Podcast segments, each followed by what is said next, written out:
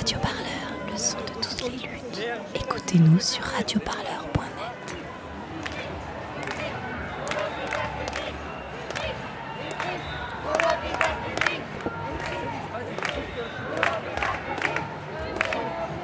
Le 16 juin 2020, des centaines de rassemblements ont eu lieu partout en France, à l'appel des collectifs de soignants.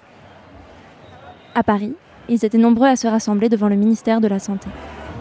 Alors moi je m'appelle Sylvie Chadefaux, je suis infirmière anesthésiste et je travaille actuellement à l'hôpital Beaujon, assistance publique hôpitaux de Paris à Clichy dans, le- dans les Hauts-de-Seine.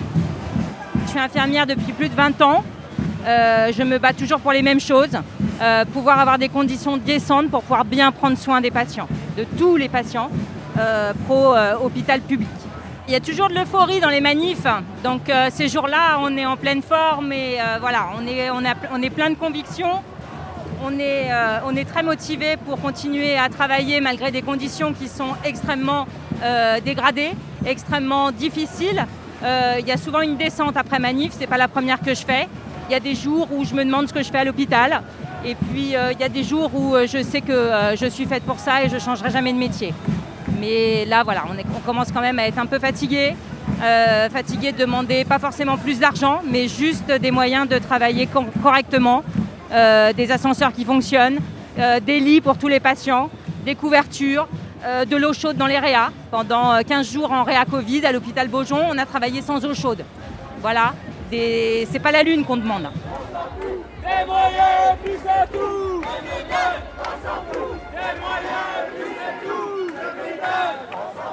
Des moyens, plus à tout Pour le collectif Interhôpitaux, il est urgent de repenser la structure hiérarchique globale de l'hôpital en France.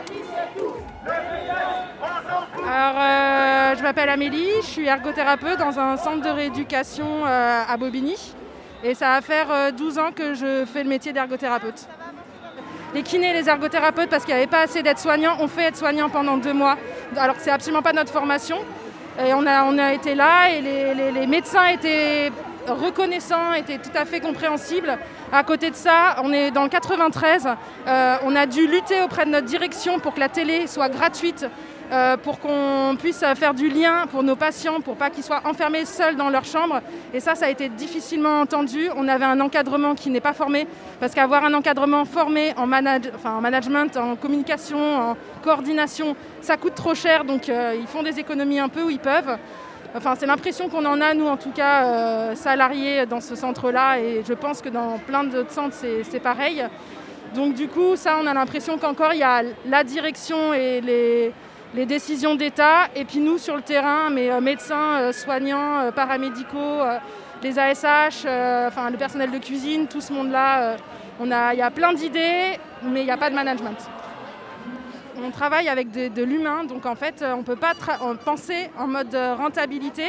Et, euh, et les élus, je pense que quand ils sont malades, ils vont dans des établissements privés où en fait ils sont en mode VIP. Donc en fait ils ne se rendent pas compte de la réalité sur le terrain, du fait que quand il n'y a pas assez de personnel soignant, et ben du coup quelqu'un qui fait dans sa protection, et ben du coup il faut les changer, mais il faut avoir du personnel pour pouvoir les changer, que euh, pour pouvoir les sortir un petit peu de la chambre, pour pouvoir avoir du temps et pas juste leur distribuer des médicaments et passer 5 minutes dans leur chambre.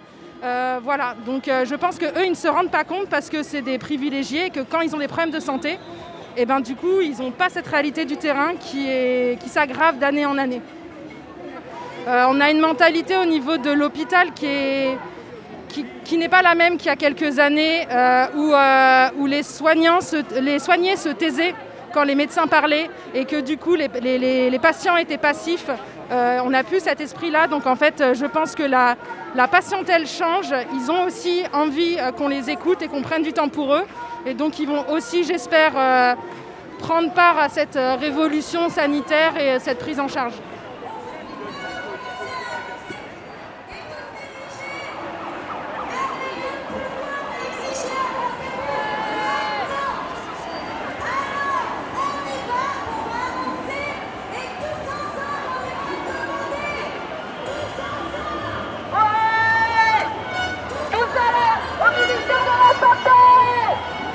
Un changement de gouvernance ne permettrait pas seulement une prise de pouvoir, mais aussi le renversement des logiques budgétaires de l'hôpital, que les CME, les comités médicaux d'établissement, ne suffisent pas à impulser.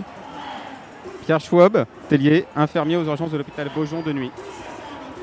J'ai une formation pour faire euh, de l'accueil et de l'orientation.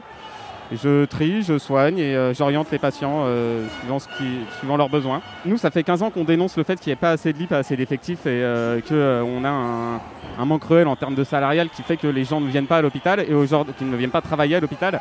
Et la crise du Covid, ça a montré exactement ce qu'on dénonce depuis presque 15 mois, c'est-à-dire c'est qu'on n'a pas d'effectifs, on n'a pas, assez de lits, on n'a pas assez de matériel. Le, les, les, victimes du Covid, malheureusement pour certaines d'entre elles, sont mortes chez elles. C'est des gens qu'on aurait pu soigner, qu'on aurait dû soigner à l'hôpital, mais qu'on n'a pas pu soigner par manque de, place, tout simplement. Le, problème du système aujourd'hui, c'est qu'on on est dans un système d'entreprise. Donc euh, l'humain est devenu une marchandise. Si vous voulez, le patient est devenu une marchandise. Soit il rapporte, soit il ne rapporte pas. On ne soigne pas le patient, on soigne le service. Si le service a besoin d'une opération, on opère. Si le service n'a pas besoin d'opération, même si un patient en a besoin, on ne le fera pas forcément. C'est que du bénéfice-risque au bout d'un moment, mais euh, bénéfice financier, plus que bénéfice pour le patient depuis quelques années, l'hôpital est géré comme une entreprise, donc c'est des, euh, administratifs, euh, c'est des, gestionnaires et certainement des comptables au final qui décident un petit peu de l'orientation de l'hôpital. Après, euh, la gouvernance hospitalière gérée par des médecins, les médecins, la plupart des médecins qui, étaient, qui siégeaient à la CME, qui dirigeaient les, conseils médicaux d'établissement, ont signé la plupart des accords qui ont, conduit à la destruction de l'hôpital public. Donc je, ne sais pas si mettre un médecin en soi tout seul à la tête de l'hôpital changera quelque chose.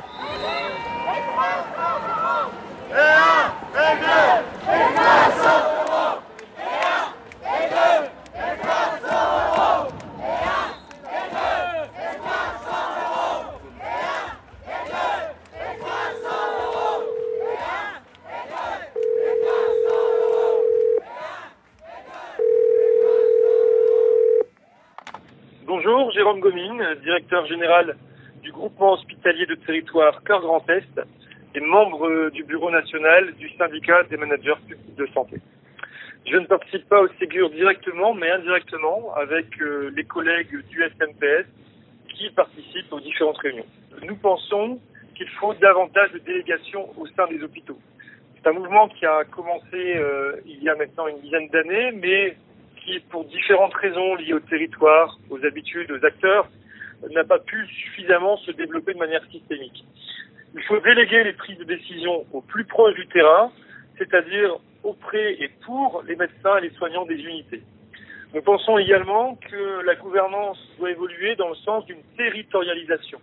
Il faut que le système de santé ne soit pas simplement et seulement dirigé par 13 régions administratives, mais par 135 territoires qui sont les territoires de circulation et de vie de nos usagers. L'hôpital a toujours été co-géré entre les médecins, les soignants, les administratifs, mais aussi les logistiques et les techniques. À l'hôpital, personne ne décide seul. L'hôpital, c'est plus de 80 corps de métier qui doivent travailler ensemble dans une même mission, prendre en charge les usagers.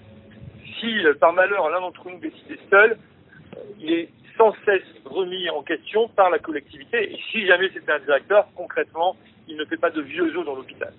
Donc la concertation a toujours été la règle à l'hôpital. C'est le cas avant le Covid. Ça l'a été pendant le Covid, ça le sera après le Covid. La direction est là en chef d'orchestre pour réussir à faire la synthèse entre des points de vue différents, entre les médecins eux-mêmes, entre les médecins et les soignants, entre les soignants eux-mêmes et entre les différents corps de métier. Chacun a raison avec sa propre vision des choses, mais il s'agit de prendre en compte l'intérêt général global, aussi politique que social d'un territoire, pour avancer ensemble.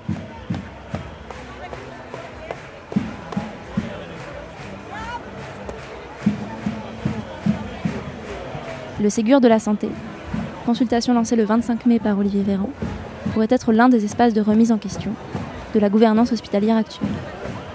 Pourtant, les soignants et les patients y sont sous-représentés de demain, c'est là où tout le monde aura la parole pour dire ce qu'il faut et ce qu'il faut faire. En fait, pendant longtemps, dans le système hospitalier, les, paramédicaux, les petites mains, ceux qui sont auprès des patients, ne sont pas écoutés. On écoute l'encadrement, les cadres supérieurs, des gens qui ne sont plus au contact de l'humain. Et on a perdu ce rapport. On est dans un, on, parle en tableau Excel, en, tableur, on parle plus humain. Je pense que les, gens qui sont présents aujourd'hui vous disent que ce qu'ils veulent, hein. ils veulent avoir leur mot à dire, ils veulent avoir la possibilité de s'exprimer au sein des instances, au sein des. Euh, enfin, ils veulent avoir la possibilité de choisir pour leur hôpital ce qui est mieux. en tout cas, l'hôpital de demain, c'est pas le Ségur en tout cas. Radio Parleur, le son de toutes les luttes. Écoutez-nous sur